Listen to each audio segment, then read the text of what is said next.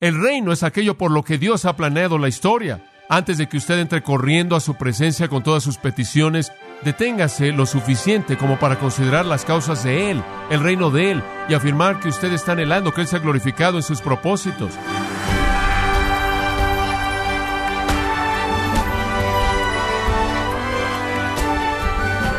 Qué gusto que nos acompañe el día de hoy en Gracia a vosotros con el pastor John MacArthur.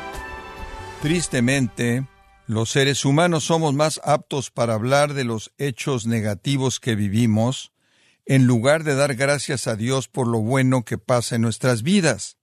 Desafortunadamente, hacemos lo mismo cuando oramos. Pero, ¿cómo podemos enfocar nuestras oraciones en la gloria de Dios más que nosotros?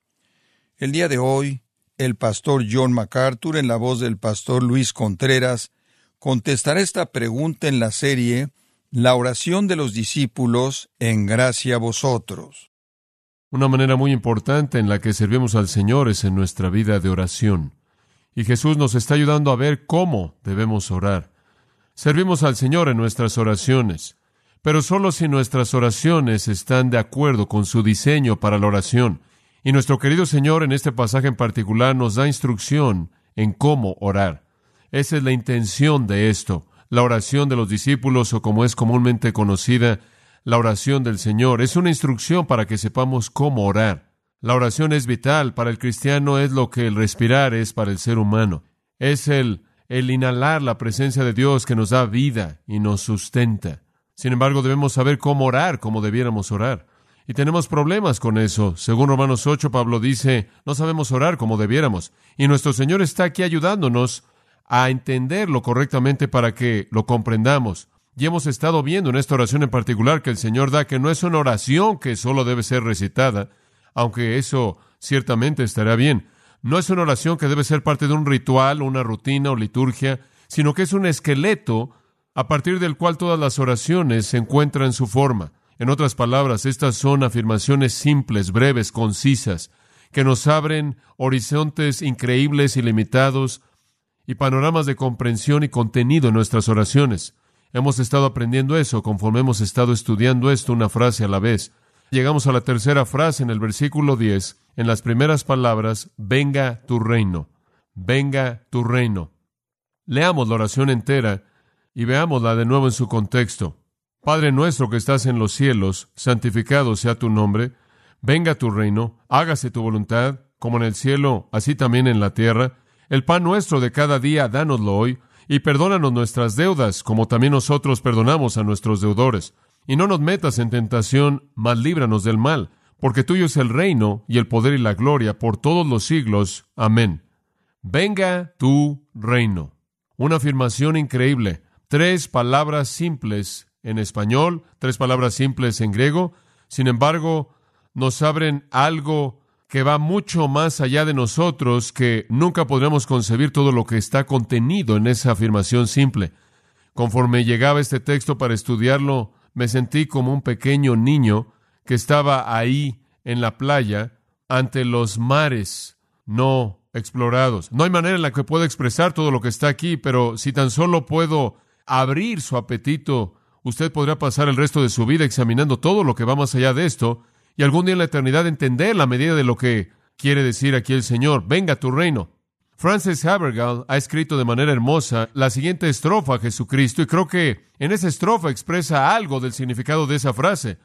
Y dice, oh, el gozo de verte reinando, a ti, mi amado Señor, toda lengua tu nombre confesando, adorando, honor, gloria, bendición traído a ti en una mente a ti, mi amo y mi amigo, en el trono, hasta lo más remoto de la tierra y glorificado, adorado y poseído por todos. Fin de la cita. La exaltación del Señor Jesucristo es en lo que consiste esa oración. Venga tu reino es expresada aquel que tiene un derecho de gobernar y un derecho de reinar, quien no es ningún otro que el Rey mismo, el Rey de Reyes y el Señor de Señores, Jesucristo.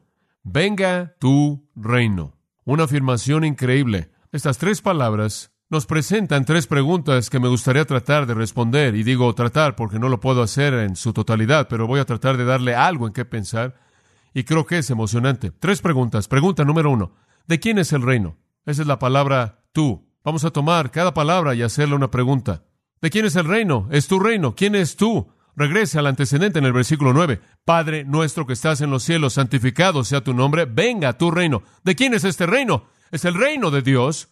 No es un reino humano, es el reino de Dios. No estamos involucrados en un reino humano. Esa no es nuestra prioridad. No somos de este mundo. Hemos sido trasladados de este mundo. Nuestra ciudadanía no está aquí. Somos extranjeros y peregrinos. Nuestra ciudadanía está allá. Esperamos una ciudad cuyo arquitecto y diseñador es Dios. Segunda pregunta, ¿qué es el reino? Y esa es una pregunta importante. ¿Qué es? ¿De qué estamos hablando cuando estamos hablando del reinado de Cristo? Entonces el reino es el reinado de Cristo sobre la tierra. Por eso estamos orando. No estamos orando, venga tu reino universalmente. Él reina para siempre ahí. Estamos orando en la tierra como en el cielo. Por eso estamos orando, oh, Señor, la tierra es nuestra preocupación, trae la plenitud de tu reinado aquí. Viene un día en el futuro cuando Él gobernará, y cuando Él gobernará, cuando Él reinará, y cuando nuestras oraciones en últimas y finalmente serán respondidas de manera total. Tercera pregunta, y aquí está el corazón del asunto. ¿Cómo viene? Dice en este versículo, tu reino que venga, y que venga ahora. ¿Cómo hacemos que venga? ¿Cómo lo hacemos? ¿Cómo traemos el reino? ¿Cómo buscamos esto? ¿Cómo es que esta oración va a ser respondida? Ya hemos hecho referencia a esto, pero permítame darle tres maneras. Creo que esto lo resume. Tres maneras. Número uno, conversión. ¿Cómo puede usted traer el reinado de Cristo a esta tierra? En primer lugar, mediante conversión. Le voy a decir una cosa, Cristo reina en mi vida, reina en la suya. En ese sentido, Él ha traído su reinado a esta tierra, ¿verdad? En segundo lugar, en el aspecto de conversión, el reino de Dios comienza con una invitación e incluye arrepentimiento. Jesús dijo, arrepentíos, porque el reino se ha acercado. Arrepentíos en Marcos 1, 14 y 15 dice que Jesús vino a Galilea predicando el evangelio del reino. ¿Y qué fue? El reino de Dios se ha acercado. Arrepentíos y creed en el evangelio. El reino viene cuando usted se arrepiente. En tercer lugar, demanda un acto de la voluntad.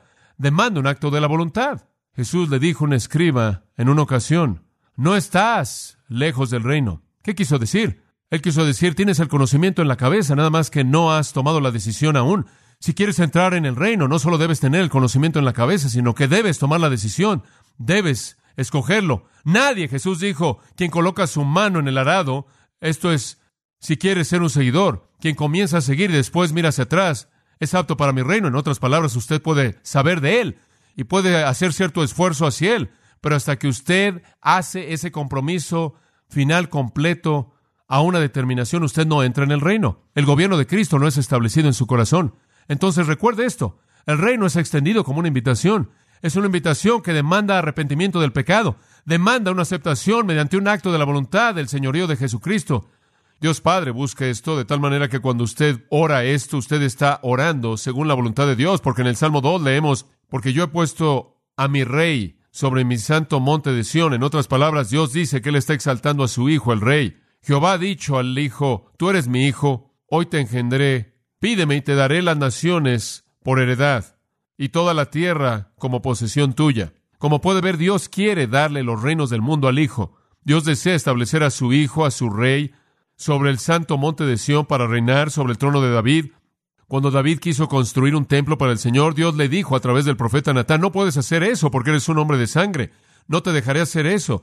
Y Dios le quitó un gran gozo y le devolvió una gran promesa y le dijo en el segundo de Samuel 7, aunque no me edificarás mi casa, a través de tus lomos vendrá un niño y de ese niño se edificará un reino que nunca terminará y entonces la promesa del reino al rey, el Hijo Eterno, es dada en el Antiguo Testamento, no solo ahí, sino muchas veces. De hecho, a lo largo del Antiguo Testamento hay una promesa de un rey venidero, uno que nacería sobre cuyos hombros estaría el gobierno, el principado, dice Isaías, uno quien reinaría y gobernaría sobre la tierra un Salvador, un monarca, un rey, un Mesías. La palabra misma Mesías significa ungido, uno con un derecho para gobernar y reinar. Y como puede ver, esto es tan importante que usted lo entienda. El programa de Dios se centra en una persona. No es un plan sin una persona. No es un programa sin una persona. La historia se enfoca en una persona. Uno que regresará para reinar como rey de reyes y señor de señores. Esa era la esperanza de Israel. Esa es la esperanza de la iglesia. Esa es la esperanza del mundo. Jesucristo el Rey consumará la historia. Alguien lo ha dicho de manera apropiada, la historia es la historia de Él. La historia es el desarrollo redentor del plan de Dios en la persona de Jesucristo. Nos estamos moviendo hacia el lugar en donde Cristo domina. En Daniel, como veremos en esta noche, no puedo evitar sino mezclar los dos sermones. En Daniel vemos la imagen despedazada por una piedra que está volando, que viene del aire. Esa piedra representa a Cristo y después la piedra llena la tierra entera. Como puede ver, Cristo es inseparable de su reino. No hay plan fuera de la persona. La persona es el plan. Y llorar, venga tu reino, no es nada más o menos, nada podría ser más o menos que Cristo reina aquí y ahora. Eso es lo que eso está diciendo. Un verdadero hijo de Dios entonces no se preocupa tanto con sus propios planes y sus propios deseos. Más bien se preocupa con el programa determinado y el plan de Dios revelado en la persona de Jesucristo. Orar de manera correcta no es dejar que Dios entre en los planes de usted, sino que es llamar a que Dios cumpla los suyos. Venga tu reino. Se necesita una transformación en la vida de un creyente, llegar al punto en el que en lugar de decir venga mi reino, él dice venga tu reino. O podemos decir venga tu reino en palabras, pero me pregunto si algunas veces en nuestras oraciones literalmente no están llenas de nuestro propio reino, nuestro propio plan, nuestro propio gobierno, nuestro propio reinado, nuestras propias causas. Sin embargo, toda la historia, toda la historia redentora, desde la caída en Génesis, en donde oímos de la simiente de la mujer que iba a nacer para aplastar la cabeza de la serpiente, toda la historia se está moviendo en la dirección de la glorificación del Hijo de Dios, el Rey de Reyes y el Señor de Señores. Toda la historia redentora y toda la historia es historia redentora en ese sentido. Se está moviendo hasta llegar a la consumación, el regreso de Cristo. Su causa y su programa y su plan es nuestra preocupación. Pero ¿se ha notado cómo eso va en contra de su naturaleza humana? ¿Se ha dado cuenta de eso? ¿Se ha dado cuenta de cuántas de sus oraciones están llenas de usted? ¿Se ha dado cuenta de cómo usted entra corriendo a la presencia de Dios para descargarle sus necesidades, las causas de usted, sus preocupaciones?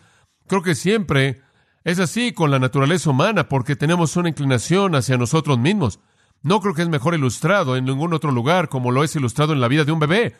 Un bebé recién nacido no conoce nada del espíritu de comunidad. Un bebé no conoce nada de dejar que alguien más tome alguna decisión. Un bebé grita y no puede enfrentar algo como una madre que entra y diga, ¿sabes una cosa? Realmente voy a hacer eso. Creo que alrededor de las nueve y cuarto, pero mientras tanto tengo unas cuantas cosas que hacer, no te voy a atender por un rato. No, un bebé entiende una cosa y eso es yo, yo, yo, yo quiero, yo quiero. Y cuando pasan de la etapa en la que están en la cuna, eso es mío, no tuyo. Y esa es la inclinación y conforme crecen continuamos siendo igual. Generamos subculturas, apelamos a esas subculturas a través de la promoción, la publicidad y a través de las diferentes cosas en nuestra sociedad y cuando crecen, aunque están en secundaria y preparatoria, les decimos que ellos son el rey de su propio castillo, que deben determinar su propio destino, son el amo de su propio destino, ellos se van a encargar de lo que ellos quieran, ellos están a cargo de su vida, deben gobernar sus propias vidas y entonces la sociedad humana entera tiene una orientación egoísta a sí misma que conoce muy poco acerca de otros pronombres fuera del yo, mío y yo. Y entonces cuando Dios invade una vida, de pronto el mandato de la palabra de Dios es cuando usted ore, no es yo, mío y yo, es santificado sea tu nombre y venga tu reino. Hágase tu voluntad y venga tu reino. Eso va en contra de esta inclinación. Y cuando usted tiene a personas que vienen y nos dicen que debemos decirle eso a Dios, oigo a estos predicadores diciendo que debemos acercarnos a Dios y demandar ciertas cosas y debemos reclamar ciertas cosas y afirmar ciertas cosas y forzar a que Dios haga ciertas cosas. Y ese es un malentendido total de todo lo que Dios jamás ha diseñado hacer en la historia humana. Y eso es glorificar a su propio nombre, su propia causa, su propia voluntad y su propio Hijo Jesucristo. Ahora, cuando sinceramente creo y genuinamente confieso a Cristo como Señor y Rey en mi vida, llamados, eso es lo que hace la salvación. La salvación no es nada menos que eso. Y no es nada más tomarlo como Salvador y no como Señor. La salvación es confesar con su boca que Jesús es Señor, Romanos 10. Y cuando usted ha hecho eso, usted entonces llega a una afirmación de que la dirección de su vida es hacia la exaltación del Señor de su vida, quien es Jesucristo, y sus propias causas solo son válidas siempre y cuando estén de acuerdo con las causas eternas de Dios, siempre y cuando estén en armonía con las causas eternas de Dios que van a ser reveladas en Cristo. Cuando yo oro, venga tu reino, realmente estoy afirmando que mi propia voluntad está sometida a Dios. Estoy diciendo al Espíritu de Dios, el Espíritu de Cristo dentro de mí, tú debes estar en control, tú haz lo que quieras hacer para tu gloria. Ahora, cuando usted hace eso, usted se coloca en una confrontación inmediata con su propia naturaleza humana porque su naturaleza humana clama por hacer su propia voluntad y hacer las cosas a su manera y sus propias causas. Oh, amados, que pudiéramos estar preocupados con las cosas de Dios, que pudiéramos estar perdidos en su reino. Porque si eso fuera verdad, entonces comenzaríamos a valorar las cosas que deben ser valoradas, y ningún hombre jamás podrá quitarnos algo de nosotros. La gente me dice todo el tiempo, ¿qué le va a pasar a Estados Unidos? Oh, tenemos este problema con Irán, tenemos este chantaje internacional, tenemos todas las intrigas en nuestro propio país, a nivel económico, político y en la educación, y el humanismo que se está infiltrando, y la moralidad y todas estas cosas, la homosexualidad. ¿Qué le va a pasar a nuestro país? ¿Va a empeorar la situación? ¿Vamos a ser perseguidos? Bueno, yo creo que ya cinco pastores en Estados Unidos están juzgados que podrían irse a la cárcel por cosas que creen y quizás está por venir. Quizá viene el tiempo cuando ya no vamos a poder decir ciertas cosas y nos van a meter en la cárcel.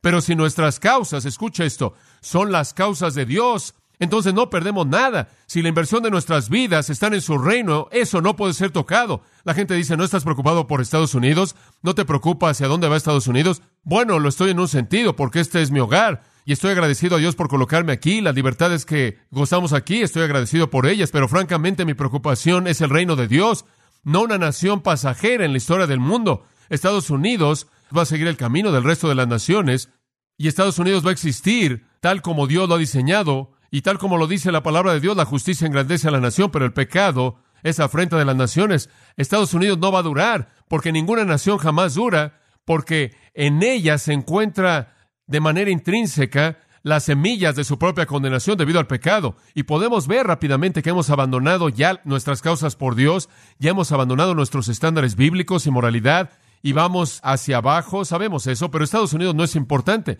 Lo que es importante es el reino de Dios y el reino de Cristo y sus causas, y si esa es nuestra preocupación, entonces lo que quiten nunca van a tocar lo que realmente importa. Le dije a uno de los jóvenes en un estudio bíblico el viernes por la noche, alguien me dijo, ¿qué va a pasar si fueras perseguido por predicar o si estas cosas pasaran? Y por cierto, en muchas generaciones y muchas veces, inclusive en nuestro día, en otros países, eso ha pasado. Y yo simplemente dije esto, bueno, sabes una cosa, si me vienen a perseguir y me quitan todo lo que tengo y me meten en la cárcel, no pueden tocar nunca algo que sea de valor para mí, ¿verdad?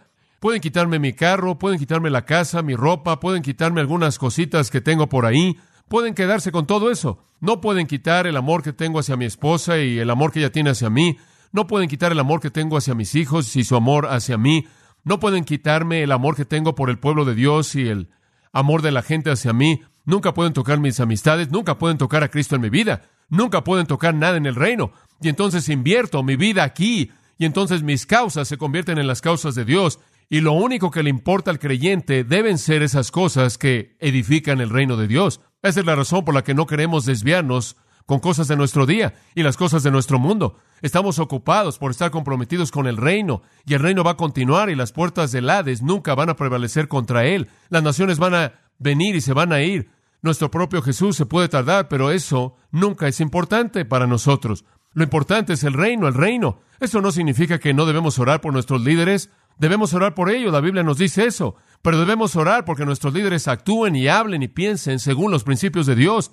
Somos el pueblo del reino. Y para nosotros el hecho de orar, venga tu reino, es la parte más elemental de nuestras vidas. Debemos orar por las causas de Dios. ¿Cómo podemos llamarnos a nosotros mismos cristianos? ¿Cómo podemos decir que hemos afirmado el señorío de Cristo? ¿Cómo podemos decir que hemos coronado a Él, Rey de nuestras vidas, cuando no estamos preocupados con sus causas, sino con las nuestras? Ahora recuerde, el Señor está presentando aquí el patrón para orar. Él está mostrándonos que el estándar de religión en su propio día entre los judíos era inadecuado. Su ayuno no era el tipo de ayuno que deberían haber tenido.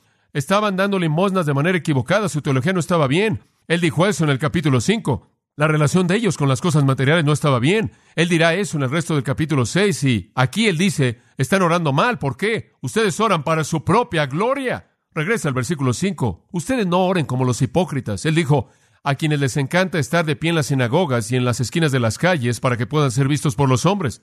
No oren de esa manera buscando su propia ganancia, sus propios fines, su propio orgullo egoísta. Venga tu reino. Son las causas de Él las que deben estar en su corazón. Y entonces tenemos una oración modelo.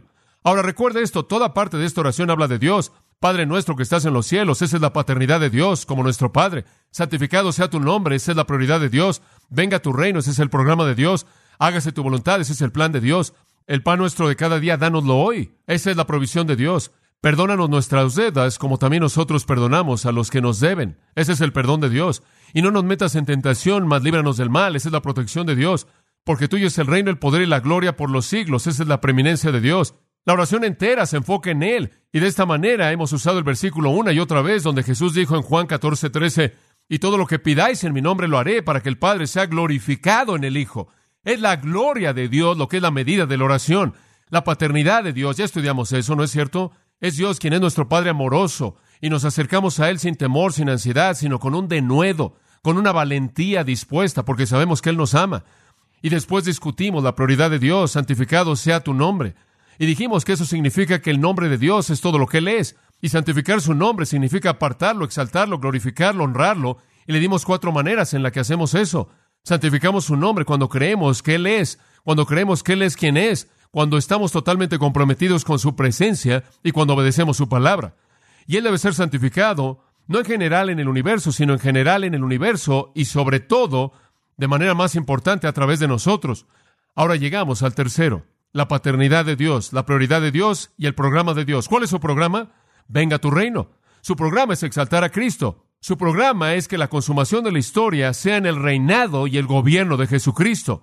El Talmud, el cual es el comentario judío de Dios y la palabra de Dios y la ley de Dios, dijo esto, que la oración en la cual no hay mención del reino de Dios no es oración en absoluto, que la oración en la cual no hay mención del reino de Dios no es oración en absoluto.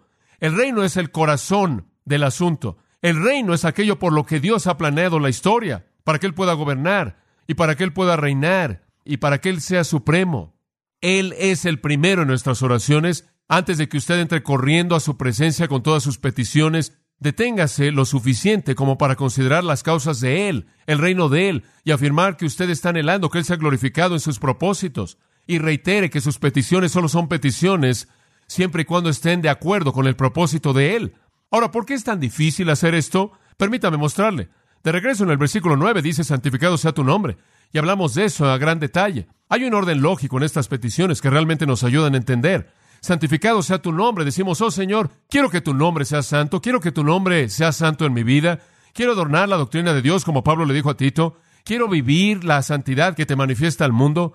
Sé santificado en mí, que tu nombre sea santificado en mí. Y decimos eso, sin embargo hay un problema en esto. ¿Cuál es el problema? Tan pronto como deseamos vivir una vida santa, tan pronto como deseamos vivir para Él, enfrentamos el hecho de que chocamos con un reino que existe en este mundo que la Biblia dice que es el reino de las tinieblas, ¿verdad? Y es el reino de las tinieblas y el reino de Satanás que resiste el esfuerzo de un creyente por vivir una vida santa. Por lo tanto, después de decir santificado sea tu nombre, debemos decir venga tu reino. Porque si el reino de Satanás no ha resistido, no habrá santificación de su nombre a menos de que, como Pablo dijo, somos trasladados del reino de las tinieblas al reino de su amado Hijo. No podemos santificar su nombre, a menos de que eso suceda. De tal manera que venga tu reino es la única manera en la que su nombre jamás será santificado. Hasta que su reino sea establecido, hasta que su gobierno sea firmado, no tenemos capacidad para santificar su nombre. Y notará también que la siguiente petición es, hágase tu voluntad. Su reino nunca jamás puede venir hasta que se haga su voluntad, porque su reino y su voluntad son una y son lo mismo. Y entonces hay una progresión hermosa. Su voluntad no puede cumplirse hasta que Él sea reconocido como rey. Nadie se someterá a su voluntad hasta que se sometan a su señorío. Y hasta que se sometan a su voluntad, Él no puede ser Señor. Y hasta que Él sea Señor, usted no tiene capacidad de santificar su nombre porque Él debe activar eso. Y entonces no será suficiente decir santificado sea tu nombre, a menos de que digamos venga tu reino. Y no podemos decir venga tu reino fuera de que digamos hágase tu voluntad, porque su reino es el derecho de gobernar, lo cual le da el privilegio de expresar su voluntad a la cual nos sometemos. Y entonces todo fluye junto. Ahora veamos la frase venga tu reino. Es tan emocionante para mí. Simplemente espero que usted esté tan emocionado acerca de esto como yo, ya para cuando terminemos. Simplemente estoy emocionado por lo que el Señor está comenzando a abrir en mi propio corazón al ver esto. Tres palabras, venga tu reino. La palabra tú, un pronombre simple, su, la palabra reino, basileia. Quiero hablar de esto por un momento, basileia. La palabra se traduce reino, pero significa reinar o gobernar. Simplemente me encantaría, creo, a nivel personal, que en donde quiera que apareciera esa palabra lo hubieran traducido reinado. Reinado, porque creo que eso nos dice algo que reino no lo expresa. Pensamos en reino inmediatamente, ¿en qué piensa? Enrique el VIII, castillos, fuertes, caballeros, o quizás piensa en el reino mágico Disneylandia, no sé en lo que piensa. Castillos ahí también, la Bella Durmiente, quién sabe, reino. Cuando pensamos en un reino, pensamos en todas las ramificaciones de eso. Pensamos en la tierra y en personas que están montando a caballo y pompa y ceremonia y damas y caballeros y castillos y muros y leyes y todo eso. Y no podemos pensar en, en un reino en otro término porque esa es la perspectiva del mundo. Esa es la razón por la que Pilato le dijo a Jesús, eres un rey y la implicación era qué tipo de rey eres. Digo, ¿quién te vio como rey? ¿Qué tipo de rey eres? A lo cual Jesús respondió, mi reino no es de este qué? Mundo. Me gustaría que hubieran tomado la palabra basileía y lo hubieran traducido reinado. Venga tu reinado.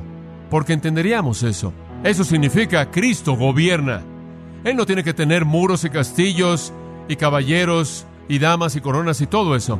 Es el gobierno de Cristo, es el reinado de Cristo, es la soberanía de Cristo por lo que debemos orar. Y después el verbo iceto, la cual es una forma aurista activa imperativa de ercomai, lo cual significa venir. Significa que venga de manera inmediata y repentina, que venga y que venga ahora y que venga repentinamente, que venga de hecho y que venga completamente.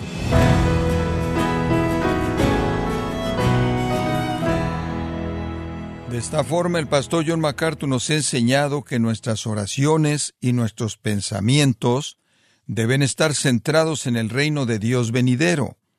Estamos en la serie La oración de los discípulos, aquí en gracia vosotros. Quiero recomendarle el libro El Pastor y el Supremo Dios de los Cielos, en donde el pastor John MacArthur y otros pastores y teólogos reconocidos ofrecen reflexiones precisas acerca de la persona y obra de Cristo. Adquiéralo en la página de gracia.org o en su librería cristiana más cercana. También le quiero recordar que puede descargar todos los sermones de esta serie la oración de los discípulos, así como también todos aquellos que he escuchado en días, semanas o meses anteriores, animándole a leer artículos relevantes en nuestra sección de blogs, ambos en gracia.org. Si tiene alguna pregunta o desea conocer más de nuestro ministerio, como son todos los libros del pastor John MacArthur en español, o los sermones en CD, que también usted puede adquirir, Escríbanos y por favor mencione la estación de radio por medio de la cual usted nos escucha en gracia a vosotros. Es importante conocer no solo el país y ciudad de donde usted nos escucha, sino también la radio. Para quienes contactan nuestro ministerio por primera vez, pueden solicitar una copia del mensaje de promoción sin costo alguno, un mensaje por oyente únicamente. Si usted vive en los Estados Unidos o Puerto Rico, escríbanos a Gracia Vosotros, P.O. Box 4000, Panorama City, California 91412. O puede escribirnos a través del siguiente correo electrónico radio arroba esto ha sido todo y en nombre de John MacArthur y del personal de este organismo, queremos darle las gracias por su tiempo y sintonía, invitándole para que nos acompañe en la próxima edición y juntos desatar la verdad de Dios un versículo a la vez, aquí en Gracia a Vosotros.